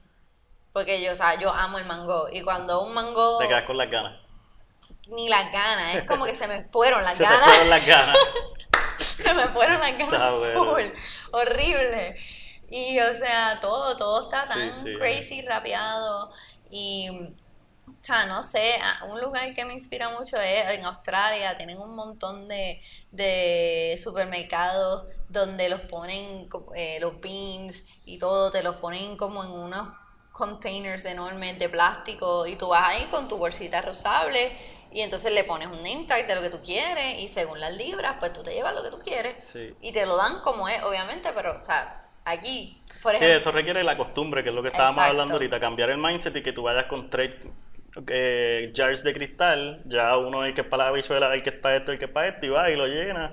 Y tú sabes que eso te cuesta más o menos tanto y estás comprando por la libra en vez de la libra embolsada o el rollito ese del supermercado de la, de las de bolsitas. la bolsa finita o sea, es como que no, o sea, vas a tener todas estas frutas juntas en tu nevera y la única diferencia es que hay una bolsa que las separa. Sí, O sea, porque hay que tener tantas hay bolsitas que, de hay esas. que ir cambiando ese tipo de... eh, pues, eh, porque pues, tiene que a nivel individual, pero también a nivel comercial, que todas estas tiendas o todos estos sitios pues, paren de ofrecer eso y, y te- no obliguen a cambiar el, el- la, la cultura y, la, y cómo se hace shopping, cómo se vaya a hacer Sí, porque realmente son esas, o sea, yo puedo cambiar mil veces, eh, yo puedo tratar de reducir eh, todo, pero si me están obligando a estos supermercados a que las cosas están individually wrapped, pues es bien difícil, porque aunque yo quiera tomar buenas decisiones, o sea, entonces pues tengo, tengo que entonces ir a ciertos lugares específicos, por ejemplo, hay un lugar, hay un señor aquí en la calle Loiquiza que él tiene un carro y él te lo da así mismo. O sea, ahí no hay bolsita que valga. O sea, a veces él la Sí, da, esa, pero... esa parte es buena de Puerto Rico, que sí uno puede conseguir sus vegetales y, su, y sus frutitas directo al source. Hay que pasar un poquito más de trabajo, hay que salirse de la comodidad de... Pero, pero pues por lo menos tenemos esa opción eh, a- accesible. Hay que tomar decisiones difíciles y pasar un poquito más de trabajo para tratar de que a la larga, ¿verdad? No haya tanto plástico, no, no se siga acumulando plástico. Este, y entonces, la próxima pieza que estás trabajando ahora para el próximo contest va en esa misma línea. ¿Quieres hablar algo de eso? Pues sí. Eh, cuéntanos. ¿sabes es- ¿Cuándo es el contest? El 16 de marzo. El 16 Este de fin de marzo. semana de ahora no el otro. El otro. Y pues básicamente pues es, la- es lo mismo. Eh, eh, porque realmente ellos fueron los que pusieron la propuesta de que mira, esto es más o menos lo que queremos y entonces pues yo me amoldé a ellos y pues les encantó tanto esa vez que lo hice que pues quisieron que lo haga otra vez. So, lo que voy a hacer es que voy a hacer como un wave de basura Ok. eh, es, es pequeño, tiene un panel menos que la otra. La otra medía 24 por 8, o sea, 24 por 8 y esta mide 20 por 8. Ok. Entonces son dos paneles que van a tener toda esa ola de basura y va a tener una tabla de surf Súper. te vas a poder parar. Así que igual interactiva, te vas a poder parar, sacarte una foto bien bonita que cuando la veas te realiza que está hecha de basura. Exacto. Súper cool. O sea, como que Súper se va a cool. ver bien, se va a ver bien cool. Yo nunca había hecho algo así. Y está bien, eh, o sea, Sí, porque que- ya tiene un aspecto tridimensional de, Yeah. de ¿verdad? Sí, me estoy saliendo full de. Canva. Exacto, más una instalación. Yo nunca en mi vida había hecho una instalación y, y o sea, estoy usando como con unos tubos que son flexibles para crear como el esqueleto. Eh, Eso esa parte que es un poquito más tricky. Eh, por ejemplo, hoy pues saqué un, eh, con esta compañía, la de limpiar, que está ahora, o sea, yo espero que se les dé todo súper bien y cambien a piñones, que es su goal Ok. de cambiar todos esos negocios y orientarlo a cómo son las maneras en que tú puedes reducir el plástico, eh, orientar a tus clientes y por ahora tienen tres negocios o ellos me contactaron. ¿Cómo se llama esta organización, este Eh, limpiar, grupo? Limpiar. limpiar. Pero L grande, P grande, R grande. Entonces, eh, pues me contactaron, hoy fuimos, me dieron un montón de cosas. eh, está todo, hay un montón, o sea, hay que darle cariño, un poquito. Tienes trabajo que hacer. limpiarlo, sí, mañana voy a limpiar todo eso. eh, pero obviamente quisiera tener piezas, por ejemplo, hay piezas que se ven full, que tienen un montón de tiempo. Y para mí esas, son, esas piezas están bien interesantes. Sí. O sea, voy a tener unas limpiecitas y voy a tener unas que van a estar... O sea, la gente va a ver, wow, esto, cuánto tiempo esto lleva ahí tirado. O sea, Brutal. solo porque te comiste algo y pa, la tiraste. Eso es lo más brutal. O sea, tú estás comiendo y tiraste un tenedor. No, o sea, hay cosas que de verdad yo digo que, que, que no es ni, ni, ni, o sea, sí es falta de educación, pero es como, como de valores, ¿me Sí, entiendes? sí, ya es sentido común. No hay es como que, respeto, sí. no hay respeto por la naturaleza, no hay respeto del espacio, no tiene, no hay valor de estoy aquí al lado de la playa, qué bonito, y lo acabo de cagar todo, porque no me Sí, importa. todo estos espacios como si fuera como que si, si lo más que tú quieres, o sea, o lo más que tú cuidas en, en, en tu casa, ¿verdad? O si no es tu casa, es tu cama nada más, como que tu cama es tu templo, pues mira todo estos espacios como si fuera tu cama, como que tú no vas a estar tirando tu basura ahí porque ahí tú estás durmiendo, pues piensa que ese es el, eh, sí, ese es tu environment, que lo es. Lo que pasa es que estamos un poco desconectados, pero pues la gente no lo ve como que, ah, esto está aquí, eso Otro no va a afectar. recoge. Otro lo Así es recoge. como lo ven. Y no, eso llega a Corea como, o a cualquier otro país como que flotando después por ahí, por el agua. No, y que es un lugar que, que un- por ejemplo, viene alguien de afuera, tú le recomiendas piñones. ¿Quién no quiere ir a piñones? Sí, sí. A darse, eh, eh, qué sé yo, un black con coco en un coco. Y como el sin cepal de el sorbeto, no sé cómo van a hacer eso. Pero, tú sabes, porque había una colección ahí en una barra de un montón de cocos y todos los sorbetos y yo pasando con el carro con unas ganas de restrayar todo eso con la guagua, como que ¡ah! Sí, ¿Por qué? No le vendas esto No, pero está cliente". cool que, que como esta gente que limpiar esté allí, porque hace falta gente que esté encima de esta, de esta gente, de estos negocios, como que, ok, pues vamos a empezar a cambiar en esto, después vamos a cambiar en esto, después vamos a cambiar en esto, y quizás en cinco años la cultura de piñones puede seguir haciéndose, pero de una forma menos, o sea, más sustentable, con menos impacto al environment, porque no les conviene, ¿no? si no en un par de años va a pasar como en otros países que eh, hay áreas de Indonesia que eh, la basura está, con toda alita que llega a la orilla, está empujando basura a la orilla. Exacto. Y eso no lo queremos aquí, y todavía, de suerte, pues todavía eso no es nuestra realidad en Puerto Rico, pero. Bueno, pero más o menos porque estás ahí en la barra, adentro y a cinco pies, Sí, tienes es un verdad. canto ahí que es una montaña eh, de aquí en Puerto Rico no está en el agua, están, están eh, al lado de los, perdón, al lado de los negocios, en la arena, en todas las Hasta lo montañitas. mismo en la sí. calle lo verdad. yo salgo del trabajo y frente a los negocios veo en las cunetas todos los vasos bien puestecitos, stacked up, uno, una El montañita. jangueo de ayer allí, El jangueo de ayer se ve completo. Y hay zapacones, que eso es lo más brutal. O sea, yo veo el zapacón acá y toda la basura aquí. Y Sí. es como que, coño, o sea, eh, again, es, no te importa el, eh, la comunidad, no te importa el que vive ahí, orina al lado del carro de la persona que se va a montar en tres horas para ir a su trabajo, ¿sabes? Es como que no, no hay respeto, de verdad, no hay respeto, nadie quiere cuidar el, el espacio y, y- y es como bien egoísta también, o sea, solamente pienso en mí y estoy bien loco, no tengo, no puedo ni pensar que, que al lado mío hay un zapacón, pero estoy tan borracho que ni tan siquiera lo veo, simplemente lo pongo aquí y ya me fui. Sí, definitivamente. No sé, es Sí fuerte. que es fuerte, fuerte y pues hablamos a veces pues uno se enfoca hablando de aquí, pero eso pasa en Puerto Rico y pasa en muchos otros países también, eh, que el problema es igual o mayor, pero Y es tan pequeño Puerto pero pues Rico. eh, esto es nuestro entorno y son las personas que más podemos hablar y de los más que podemos, de los más que nos influencian, así que es el, el tema que y Puerto Rico es bonito y no está en esos puntos de, de jodido con la basura y todas las cosas, so, que tratar de poner la hora y seguir intensamente en eso para que, que- No, y o sea, que o no sea, llegue a eso. Exacto, y o sea, me siento bien orgullosa con trabajar con Corona porque, o sea, aquí en Puerto Rico la cultura, tú dices Corona y tú, pum, piensas en la playa. En la playa. So, es como bien En la playa de conservación, ellos tienen ese concepto y, Ya. y siempre han tenido, ¿verdad? Como todo, hay, hay su... Porque no, no solamente está en ellos, hay eventos que, que han tenido las fallas, el público, el público hace un impacto masivo, deja de janguean y hace un impacto, pero ellos han tomado la diligencia de corregir y de hacer su limpieza pre-evento y post-evento. Y ya, eh, ya tienen una, una forma de trabajar que hacen sus cosas y es como si nada hubiera pasado ahí. Y el y eso evento, está ya, súper cool. y el evento pasado tenían como una caseta gigante donde tú entrabas y te daba una orientación de la contaminación, de cómo eh, reducir. Sí, porque este evento era diferente. Esto, bueno, no diferente, o sea, mayormente aquí hay muchos los eventos de surfing, el Corona Pro, Sur- Pro Surf Circuit, pero este era más un evento de música, como un festival, y Sí, tenía exacto. entonces estas áreas de interacción. Estabas tú con tu pieza de arte interactuando con el público. Y había esta otra caseta, ¿verdad? Que habían como que tú hacías unas notas y hablabas Ah, sí, de, de tu mensaje de sobre conservación o qué aprendiste en todo este recorrido. Eh, que sí, eso, eso es una iniciativa súper cool, porque ahí entonces estás llegando a generaciones jóvenes que ni piensan en esto. Ya. Que están dándose la cervecita y normalmente estás dándose la cervecita y nunca esto te pasa por la mente y ahí te, como, te lo estás poniendo in your face, como tú Ujú. estabas haciendo. Exacto. Así que súper. Yo tuve, una exper- yo tuve una experiencia bien graciosa en el Watusi. Ajá. Yo estaba bien, bien zona ese día. Y estaba como que. Yo le dije al muchacho, no me des sorbeto. Y él, dale. Y cuando me da los palos, están con el sorbeto.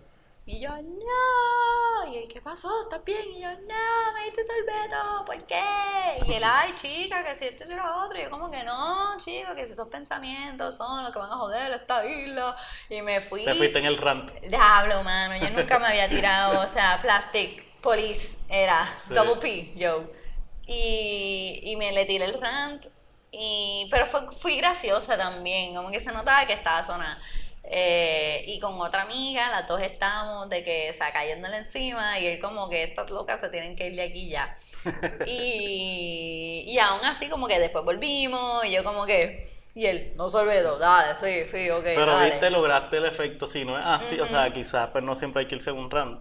Pero hay que, hay que traerlo a colación porque eh, es una costumbre es ponerte un sorbeto. Si eh, tú lo ves ya, como que pues. No, ese es el orden de, de hacerlo. Si tú Sí. se lo llamaste la atención de una forma graciosa, jocosa o, o agresiva, pues él, él como que, ok, pues no te pongo sorbeto y quizás en las próximas dos o tres cosas que habrá que no haga falta ponerle un sorbeto, no lo pones. Y, eso, y, y ahí, pues, eh, esa es No, hasta tú mismo te acuerdas Sí. que el cliente no quiere el sorbeto y de repente no te lo puso y sabes que te ganaste dos pesos más de propina porque tú te acordaste y personalizaste el servicio a una persona que no Brutal. quiere tener sorbeto. So, in a way, hay que mirarlo de esa manera. Yo tengo mucho gente, yo que trabajo en la industria también, llevo ocho años en la industria. Súper. Ahora, yo no le pongo sorbeto a las cosas y te he tenido gente que me ha dicho, coño, qué bueno que no me pusiste sorbeto, porque, o sea, me acordaste de que esto está pasando. O gente que, coño, mano, qué bueno que no lo hiciste, porque yo sí full no quiero sorbeto y no te lo tuve que pedir y tú Y pudiste, pues, hacerlo y si alguien, pues, quiere el sorbeto, pues, mira, tú me lo pides y con el mismo amor te lo voy a dar. O sea, aquí no es como que te estoy tratando de imponer algo, pero quiero hacer que, kind of, um, te voy a empujar un poquito El sorbeto va a ser el last resort si es necesario, si la persona lo pide, pues cool. Si no, pues cool, llévate el traguito, estás contento, perfecto. Lo más cómico de todo es que después yo fui con mi papá eh, de día, como tres semanas después, fui otra vez a Guatusi y me encontré un muchacho. Y yo, mira, ¿cómo tú estás? Ah, sí, todo bien. Y yo, ¿tú te acuerdas de mí? Yo soy la, la, la de sorbeto. Y él se echa a reír, ya, la chica, en verdad, tú te guillaste, que si yo no sé qué más. Pero ¿sabes qué? Que si están hablando aquí los jefes de que no vamos a poner sorbeto porque viene la ley, así que está bien, bien, estabas sí, clara. sí, sí. Y fue como que, o sea, ¿ves lo que te digo? Como que están, eh, este problema está llegando al punto de que tienen que haber leyes donde te dice que no puedes. Sí, no hay que, la, la cosa es que no hay que esperar a que llegue, o sea, debe- ya Exacto. tenemos que tomarle el- la iniciativa a nosotros, personas jóvenes y que estamos activas y, y que somos dispuestos, tú como artista, ¿verdad? Has estado dispuesta a expresar ciertas cosas que piensa, Mm. pero toma eso, toma gente que esté dispuesta a decir como que contra, no, pues vamos a parar de hacer esto, vamos a parar de hacer aquello, este, contaminación del agua, cómo, ¿verdad? Cómo, cómo uno puede río arriba eh, que pare de entrar basura al río, porque eso al final termina en la desembocadura del río, en donde estamos surfeando, o sea, que no está desconectado, que hay una Exacto. conexión entre tú, lo que tú haces, el, el tenorcito que tiraste en el kiosquito de Luquillo a otro país, o sea, todo eso. Exacto, no, y que todo también va, está debajo de la tierra, o sea, hay literalmente landfills que son, ay, qué montaña más linda, nada que ver, todo eso es basura y simplemente le hicieron un roto y añadieron encima, le Y pusieron eso, tierra. y eso nosotros lo vemos un poquito más de esto porque nosotros somos una isla, so no hay terreno, so el landfill uno lo ve ahí cuando pasa por, por Plaza de las Américas y esas cosas, pero Si pasa un terremoto aquí Sí, o algo, Eso, eso es una Si realidad. pasa un eh, hay que, tsunami, hay todo que eso cortar va- la generación de basura porque pues si no vamos a estar viviendo en una isla de basura. Si tú Culebra es precioso y para mí uno de los paraísos más lindos, pero Culebra, el, el vertedero de Culebra está mirando hacia la reserva natural del lado del calle Luis Peña. Y si tú vas navegando por ahí y sabes y hay momentos en que acaban de tirar una buena montaña de basura, tú lo estás viendo por la costa. Y, y ahí tú ves el problema in your face de que si en Culebra no paran de generar, porque no solamente el individuo, los negocios y todo eso, esa basura no puede ir para ningún lado, no hay una barcaza que se la lleve para acá y después de aquí no, no tienes para dónde llevarla, así ese es el... So, ahí es que uno empieza a ver el problema. En Culebra está ahí, entre Flamenco y el pueblo, en camino ahí está el vertedero a tu izquierda. Y eso, pues, eso, en otros países, quizás en Estados Unidos, tú vives en New Jersey y tú no sabes dónde está el vertedero, tú no lo ves, tú nunca. Pero aquí en Puerto Rico, en una isla como nosotros, en San Tomás, St. John's, todas estas islitas, pues en, en 15, 20 años o en 100 años vamos a estar abarrotados de. Sí, todo, todo. Son más como que las islas y esas partes que, que le llega por, por, por el mar. Sí, porque O sea, estamos eh, expuestos ahí. Así que nada, brutal. Hemos hablado un poquito de todo, de la industria, de modelaje, de arte. Entonces, nada, quisiera para ir terminando, como te había mencionado, de si que, ¿verdad? Como si alguna muchacha o algún o un joven está quiere adentrarse en el mundo de arte, de la creatividad, del teatro. Una de las cosas que no hablé contigo, sé que recientemente hiciste un stand-up también. Ay, sí. Y eso te retomó, eh, como que reconectó, me imagino, a lo que me mencionaste de tu, de tu comienzo en teatro. ¿Qué tal eso? Eso Súper. estuvo brutal, de Sí. verdad. Eso yo la pasé súper bien. Y te gusta, como que piensas... Pienso volver a hacerlo, Sí. sí. Es algo que, o sea, tú tienes que, como te digo, tienes que volver. La primera vez que yo lo hice, yo en 20 minutos ya yo estaba zona. yo me fui a Cagua y yo no podía con los nervios. Yo no sé, como en 20 minutos ya yo estaba con la lengua suelta y yo, vamos a hacer esto. Y así mismito, sin practicar, sin nada. Cinco minutos fue lo que me dieron. Ok. Y tres minutos de lo que yo hice se sintieron súper eternos. Y yo estaba contando una historia, pero no estaba tirando como que chistes entre medio. Y me di cuenta que ¿Qué haces? sí, puedo hablar contigo y sí nos podemos reír, pero cuando tú estás haciendo un stand-up que un público está esperando eh, esa constante risa y ese estímulo Es mental demand, sí, sí, eh. es, es es demanding. Y yo cuando estaba en high school yo nunca, o sea, admiraba bien brutal a toda la gente y admiro a todos los que hacen comedia. Y, y yo podía como que tirar, o sea, hacer par de líneas, escribir como que una escena sencilla, pero hacer todo un, o sea, un skit era, me aterrorizaba, me aterrorizaba y no quería hacerlo, nunca. Era como que eso allá ustedes.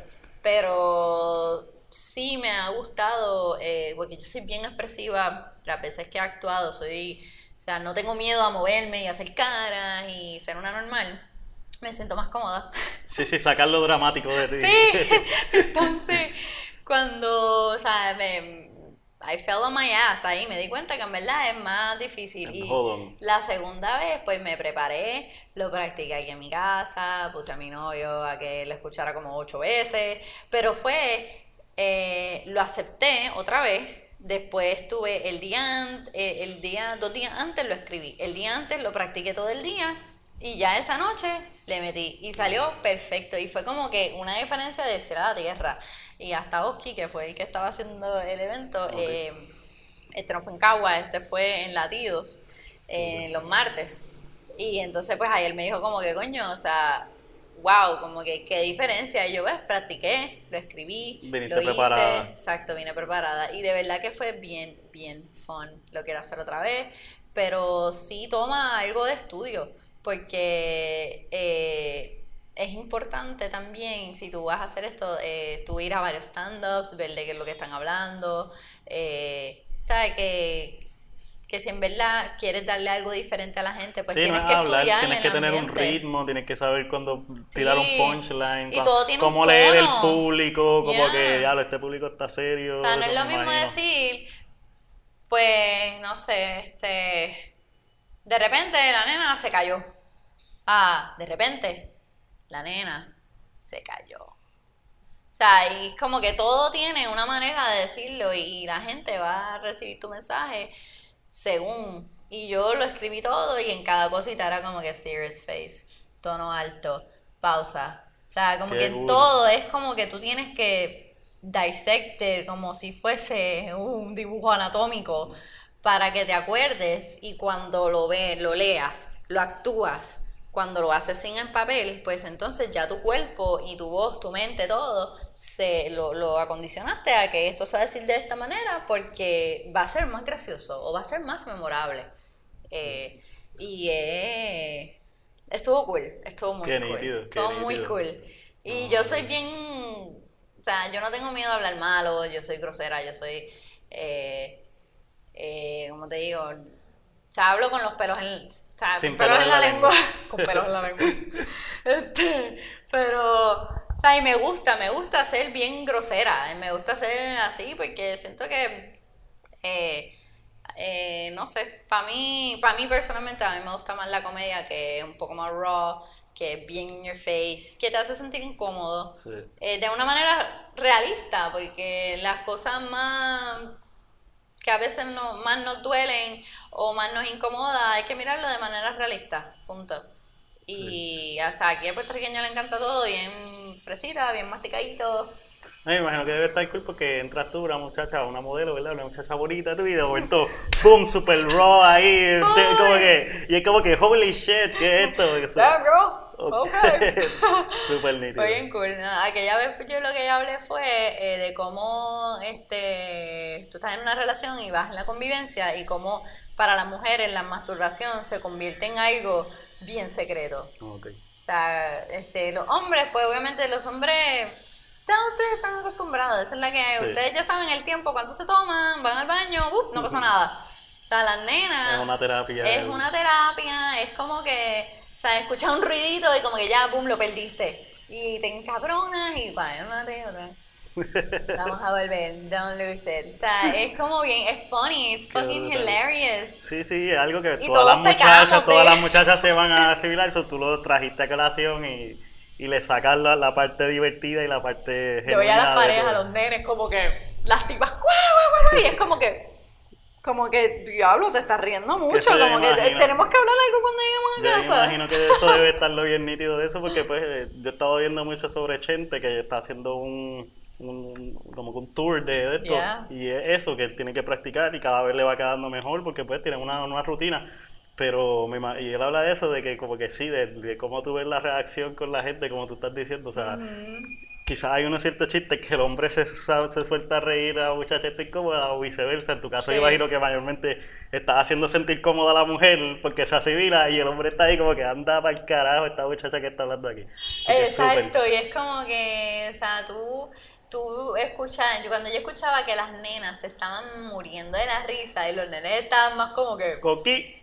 como que, mi, mi, Pero por eso, eso- tú te tardas en el baño tanto. Eso está bien porque eso es parte del efecto que quizás estás tratando, ¿verdad? De... Sí, no, y es un como impacto, que estás logrando un impacto. Es claro, o sea, uno tiene que revolcar las cosas en order, o sea, para tú crecer, tú tienes que estar incómodo. Esa es la que hay. Yo soy 110 mil 300 billones por ciento que eso es lo que uno necesita y si yo de alguna manera puedo joderle la existencia a alguien por unos segundos y hacerlos cuestionar para que puedan entender que sabes que las cosas van más allá de tu perspectiva y que tú puedes mirar y entender que hay cosas que pasan alrededor sí, es, bien loco, pero es posible que de, de, ese chiste los hombres quizás no se estaban riendo, pero terminan creando una conversación que, que como pareja quizás ganan. Porque les trajiste algo que no estaba hablándose. Y, o sea, que eso está súper cool. Y es un súper tabú. Sí. O sea, es, es, como. O sea, fue, bien, fue bien gracioso, mano, porque, o sea, de la manera en que lo, en que lo puse, era como que cuando, la, cuando llegas como pareja, llegas a tu casa, whatever, y el nene estaba borracho y se quedó dormido y tú como que, mira, me a bañar, te quedaste con las ganas. Y él, exacto, tú te quedaste con las ganas y él está explotado, no puede más, no va a hacer nada. O sea, está como una plasta. Y tú te vas al baño y decides, pues, meter mano y, o sea, hacer un dilloqueo cabrón ahí, un party. Y tú sabes, y la pelota, o sea, las diferentes maneras sea, eh, fue bien. ¿Y ese fue cinco minutos o ese fue más largo? Porque tiene que haber pues sido más largo. Fíjate, este, yo le pedí ocho minutos a Oski. Ok. Yo fui la única nena. porque ya, ya me estás contando una historia que la tienes que haber desarrollado, o sea... Sí, no, no, fue, fue, fue, fue intenso, o sea, y fueron 11 minutos realmente. Okay. De que Oski de verdad se... O sea, yo hablé con él, yo le dije como que, mira, yo no me voy a tardar 5 minutos, van a ser 8 minutos aproximadamente. Bullshit, eran como 10 minutos, pero... It's okay. Es algo diferente. Yeah, awesome. Súper nítido. So, pero viene, viene, viene pronto, no sé cuándo. Pero como ahora mismo estoy haciendo un montón de cosas, tengo, o sea, ya mismo voy a hacer un mural para la piedad después de la corona, que no necesariamente es eh, mi arte como tal. Es más como consejería, es ayudar a, las estudiantes que están ahí, que hicieron un concepto, ayudarla a hacerlo. Este, que yo lo veo más como algo más comunitario y después de eso, eh, Banco Popular, eh, que es el del viejo San Juan, a un jefe ahí que quiere su oficina que sea como que bien lindo, artística. hay, hay un montón de cosas que vienen por ahí que. Ya, que ahora mismo, como que si eso puede ser un once in a while, I'm super okay with that. Y a veces he pensado. Pero es bueno que, que entonces el arte sí puede estar tomando, o sea, está tomando un pero yo, no sé, como que yo hasta le he pensado, o sea, tú puedes literalmente hacer lo que tú quieras con tu vida. Si a mí me da la gana de pichar el arte y hacer todo y enfocarme en hacer comedia, seguramente pudiese meterle súper bien. Pero como no es lo que quiero hacer, pero entonces no lo quiero descartar porque yo soy así. Yo, pues yo creo que pues tenemos la, la, en Puerto Rico uno puede, auto, hay muchos proyectos que son mayormente autogestionados. Eh, seguir en lo suyo y hacer estas cositas every once in a while y tomar el beneficio de que ya hay muchas iniciativas que crean estas plataformas de stand-up que uno puede ir de vez en cuando y visitar, este, que hay marcas y cosas que están apoyando proyectos de arte, o sea que uno puede diversificar, ¿verdad? Sí, Eso multifacético. Pero entonces, retomando que estaba mencionando que va a hacer este proyecto con la escuela, pues para terminar como te iba a hacer ahorita, que, que quería hacerte una pregunta, como que para un joven, ¿verdad? O una niña que está que quiere estudiar arte o, o quiere dedicarse, eh, adentrarse al mundo del modelaje o algo, ¿verdad? en Puerto Rico, ¿qué tú les recomiendas o qué palabras tú les dices a la próxima generación? Yo les diría que que en verdad que metan mano, que, que no y que, no se comparen. Porque tú ves, ahora mismo tú ves tantas cosas en el social media que constantemente uno se está comparando hasta yo misma lo hago, de que yo veo artistas que le están metiendo bien brutal y es como que, coño, mano, yo no, no he llegado a ese nivel, qué porquería, y es como que sabes que no, todo el mundo tiene un proceso diferente y uno tiene que empezar desde cero, ir poco a poco, no puedes mirar la vida de otras personas, nivel, el ultimate goal, porque de aquí a que estés a la mitad, cambió ese goal y es otra cosa porque vas aprendiendo, o sea, eso es lo lindo de de, las cosas, que las cosas cambian y no aferrarte enteramente a de aquí a cinco años esto es lo que va a pasar, porque de aquí a cinco años tú no sabes lo que va a pasar, tú puedes decir de aquí a tres meses, o sea, pon small goals, cosas pequeñas, small tasks, que sea más fácil, exacto, ser consistente, sacar tiempo, eh, yo nunca sacaba tiempo para mi arte. Ahora, yo vine a comprar un calendario la, la semana pasada. Yo vine a comprar un calendario y ahora yo estoy organizándome realmente. Yo lo ponía en el teléfono, se me dañó el teléfono, eh, no hacía el toma, toma un tiempo inclusive uno aceptar y realizar que, ok, pues ahora está en mí, en sacar el tiempo y establecer mi rutina. Y eso, ser artista, hay muchos proyectos creativos que no necesitan necesariamente ser arte. Si tú quieres ser un chef bien cabrón, tú tienes que sacarle tu tiempo cada día que tú vas a cocinarte a ti o a tu pareja y experimentar, porque si no, te va a quedar estoqueado. Al igual en el arte, uno tiene que sacar tiempo para. Hay que sacar tiempo si quieres llegar a más gente, ¿verdad? Sacar, hacer entrevistas, hay que sacar tiempo para muchas cosas que si no, no pasan. O sea, que... No, y no pensar como, por ejemplo, es bien diferente yo decir, ah, voy a hacer un mural enorme ah, voy a hacer dos dibujos pequeños. Entonces yo veo el tiempo que puedo dedicarle a algo y sabes que si no tengo mucho tiempo, pues entonces enfócate en estas cosas más pequeñas, pero entonces no te frustres y no hagas nada, como que no te quedes en esa posición estática porque no te sientes cómodo o te sientes que no puedes hacerlo, eh, porque todo lo que tú le dediques tiempo tú lo vas a poder hacer, pero Ah, o sea, por lo menos en, en, cuando yo era más joven, pues no existía esta, esta presión del social media, donde todo el mundo tiene esta vida donde you got everything figured out. hablamos del bullying, ahora es a la décima potencia, porque ahora el bullying es está el bullying. extraño. Y, te dice que eres una mierda. Y, se añade a la misma presión que tú mismo te estás metiendo porque no, no te estás comparando con todas estas personas. Y todo es bien accesible. O sea, eso es tan accesible. Ahora mismo alguien que está al otro lado del mundo, que es de noche, ve algo y decide joder con tu paz. O sea, y, y, es uno mismo también ser fuerte. Porque again, el, yo agradezco mucho el bullying honestamente. Sí, te creo, una coraza, una. Sí, mano, ahora mismo yo siento que nada puede conmigo. O sea, tú, eh, para mí es como que, mano, tú quieres joder conmigo. Eso es problema tuyo, porque yo no te he hecho nada a ti para que tú saques de tu tiempo. Y, la, y ahora la gente lo hace con una facilidad en el teléfono, que es como bien crazy. Para colmo, estamos creando gente without thick skin. Sí. O sea, antes el bullying era más limitado a la escuelita y todo eso. Ahora, mi sobrina, por ejemplo, que tengo una sobrina que a mí, eh, y yo se lo he dicho, yo como que, mira, tienes que, si alguien te dice algo, no puedes dejar que esas cosas jodan con tu mente, porque o sea, además de que está, hay gente en la escuela que te va a joder, también tienes gente Un mensajito por Instagram y un mensajito por acá. Es como que tienes, tienes doble en tu casa, en la escuela. Antes era la escuela, yo iba a mi casa y todo era bello. Y fuck everybody. Y yo estoy tranquila. Pero ahora estos nenes tienen el social media y, y es como que tú no puedes escapar de las opiniones. O sea, y eso es lo peor de todo, cuando una persona que no conoce tu proceso opina sobre lo que tú deberías de estar haciendo, y entonces como no tienes ese norte, como la vida no te, está dando esos tantazos. Te vas a cuestionar. Exacto, te vas a cuestionar fácilmente, te vas a descarrilar fácilmente.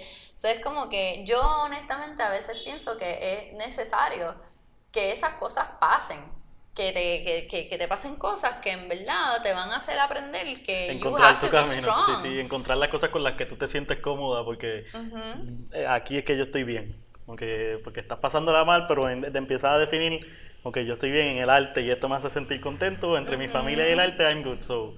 Y ahí ya tú sabes después que ese es tu mundo, y ya no, they can fuck with you, porque I do this, esto me gusta, esto me hace feliz, ¿por qué no?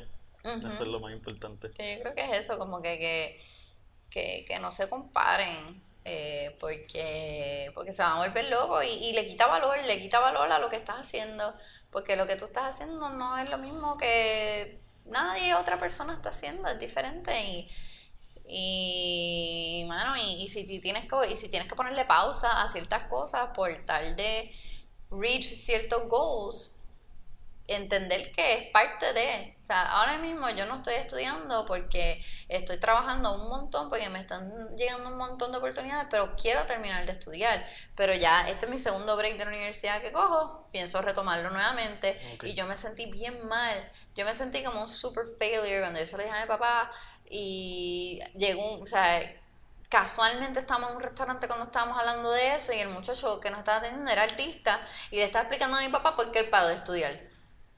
Wow. Y yo como que, ¿Ves lo que te digo, papá? O sea, y después de María muchas cosas cambiaron. Es una loquera ahora Sí, hay- mismo. eh, eso a nivel generacional, lo que pasa es que María nos obligó a verlo ya, que nuestra generación no, no tiene, no hay, no hay la misma opción de trabajo, no hay la misma, la, la economía ha cambiado, la, eh, la inflación ha influenciado mucho en que la- lo que uno se puede ganar no es lo mismo de lo que se podía ganar cuando ellos Para crecieron. nada. Y Este, todo está caro. Y en María, pues nos dio ese jamaquión e inclusive muchas personas que ya estaban establecidas han tenido que reinventarse. Y esa es la parte que ha estado difícil. Este, Sí. Para nosotros jóvenes es un poquito más fácil y estamos más dispuestos y... No, y con y- el social media también tienes un público un poco más personalizado también. Sí. Tú quieres vender algo, tú lo pones en social media Sí. Y le vas a llegar a un montón de personas sin tú montar un negocio. Exactamente. Que eso es algo que está súper a tu favor. Pero entonces tienes también acceso a este fragatán de personas que quieren hacer exactamente lo mismo que tú y buscar una manera de decir que lo de ellos es mejor. Sí. So, es como, o sea, que la eh, otro consejo es que la competencia no es el mundo, eres tú mismo.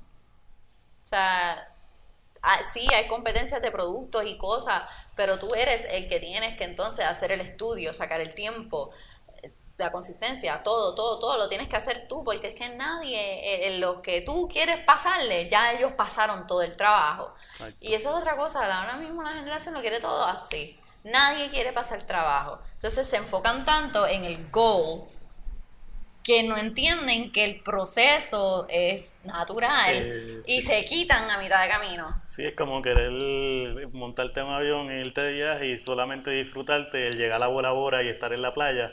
Cuando el journey, ese proceso es lo, lo Ujú. rico. ¿Cómo tú, O va a cómo tú te o va- sí, el- Va la- por todo lo que lo tienes que hace, hacer. Lo que lo hace especial es lo difícil que es guardar todo ese dinero, montarte en un avión de 22 horas, llegar allá y, y esa parte pues hay que disfrutársela y apreciarla. Yo al sitio más, más lejos así que he viajado, yo fui a Sri Lanka a surfear eh, ¿Cuánto hace... tiempo fue llegar? Tuve que llegar a New York, de New York a Dubai, que serán 14 horas plus, y después 6 horas más. Wow. Eh, bastante larguito, pero súper contento del viaje, con todo, en la vuelta con todo, y me tomó un, un nene die- de las 14 horas, 10 horas, un niño llorando al lado mío.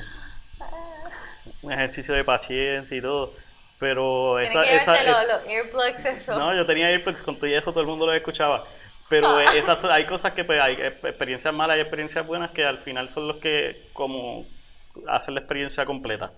Eh, y, te la- el- y- y se acuerda, ¿te el- acuerdas? yo tuve que, o sea, yo viajé a New Jersey a trabajar, me maté 5 o 6 días trabajando para después montarme en el avión para ir para, allá, o sea, para generar mi chavito. O sea, y esas son las cosas lo que hacen especial porque el viaje fue mucho trabajo de esto para después estar dos semanas de vacaciones disfrutándomelo allá. Exacto. Este, Sí, no, es hasta como la gente que trabaja en producciones que están tres meses sin parar y después están un mes sí.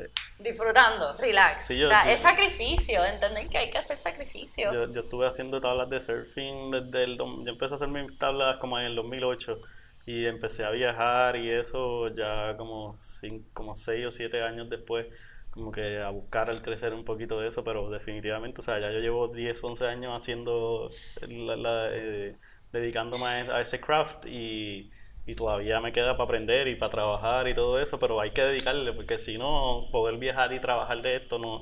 O sea, no pasa de un día a otro, aunque social media esté ahí, lo hace un poquito más fácil y más accesible porque hay más conexiones, eso no significa que pueda pasar Exacto. fácilmente. No, no porque social media se puede caer, Instagram se puede caer ahora mismo.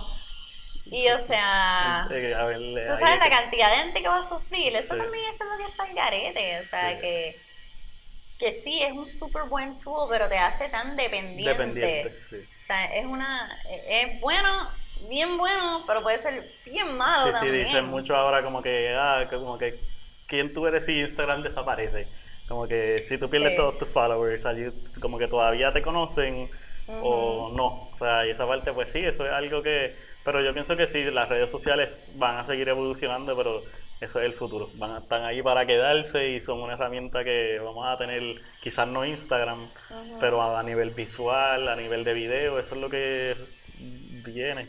Y ya no hay, ya no, ya no vemos televisión. Ahora hay que hacer proyectos así, donde Sí. uno va directo, cono- está escuchando la música directo del estudio, la, eh, conversando directamente contigo como artista, o sea, con los, conmigo como surfer, como que ahora ya uno quiere algo más orgánico y directo con la persona. Así Exacto, sí, sí. Este, yo pienso que YouTube y todas estas cosas sí, hecho, eso va para largo. A mí me encanta que YouTube todavía está, de verdad. Sí. Esa es la segunda plataforma, eso no se realiza, pero eh, la segunda plataforma de, de search en internet más grande del mundo.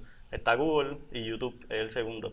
Wow, no Eh, sabía lo, eso. lo que pasa es que pues Google es un centro de información, ¿verdad? Tú encuentras imágenes, videos y todo esto, pero el YouTube es el segundo solamente enfocado en video, eso es grande. Este, No, porque y ahí siempre que le das ahora tú te metes, algo, ah, como que salir". quiero cambiar esta camisa, a ver, ¿qué hago?